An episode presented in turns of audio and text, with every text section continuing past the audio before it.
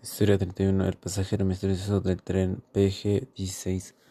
Esa historia empieza en Pensilvania, Estados Unidos, y el que relata esa historia estaba en el tren. Buffalo Flyer PG-16 y que estaba llegando a la estación de la ruta del valle. Había una parada donde la tripulación de la división de Sud Bay se hiciera cargo del tren, donde William tomó el comando. El tren salió a tiempo.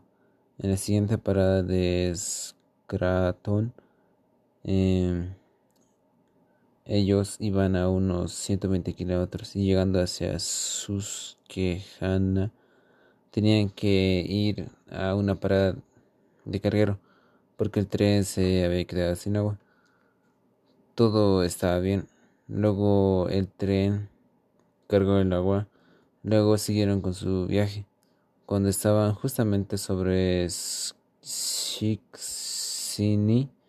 vieron a un señor y que les daba una señal de parar.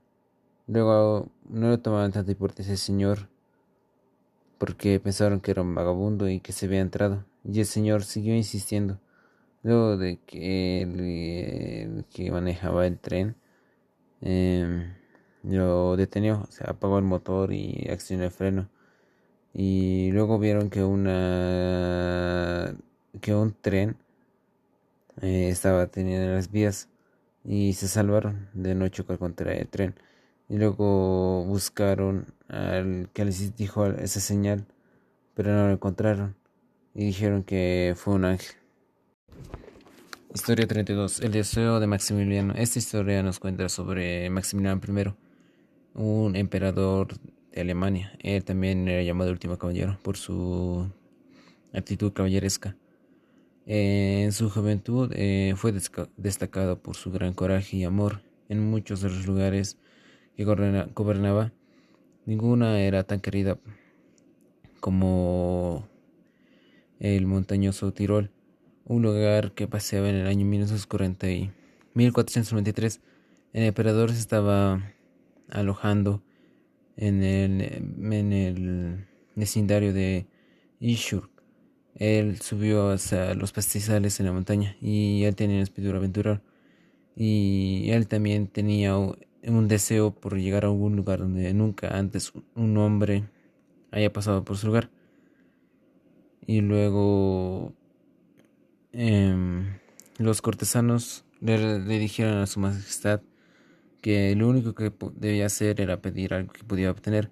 En ese momento, uno de los cazadores informó que había visto un, algunas gamuzas y luego ellos fueron a cazar, pero se escapaba y lo siguieron y llegaron a la orilla de la montaña y el emperador fue por las orillas para alcanzarlo y lo siguieron y el emperador se cayó y cuando estaba abajo despertó y vio que no, se, no le pasó nada, solo tuvo unos cuantos rasguños y él se sintió muy afortunado a ello. Él había caído en medio de una grieta, pero él salió sin ningún problema, pero estaba en un lugar ah, angosto y luego vio una águila y luego de ahí eh, vio y se cumplió su deseo. Y luego pasó el tiempo cuando el sol ya se había puesto. Un joven lo encontró con el emperador. O se encontró con el emperador y lo guió y ellos fueron descendiendo hacia abajo. Y luego llegaron a un lugar seguro y el emperador buscaba al joven que lo había guiado, pero no había encontrado nada. Y ya dijo que era un ángel guardián. Historia 33. Corramos a contar a nuestros amigos. Esta historia comienza por una niña preguntándole a su madre que si realmente vio a los ángeles y su madre le dijo que sí y luego les contó la historia de cómo los vio. Cuenta de que su familia, en su familia eran nueve. Ella era la penúltima hija. Eh, su familia cultivaba algodón. Ella asistía a la escuela, pero asistía hasta la mitad del año porque su padre se mudaba mucho y luego en la universidad con una amiga asistían a la iglesia adventista y trabajaron todo el verano para ahorrar dinero y luego fueron eh, al colegio de la Unión del Pacífico. Luego, eh, una noche, ellas estaban caminando y tenían miedo de que les apareciera un animal, salvaje. Y luego, cuando caminaban y, estaban caminando, vieron dos manchas blancas y, y, bueno, esas manchas blancas estaban en, el en, en los pinos y pensaron que eran ángeles.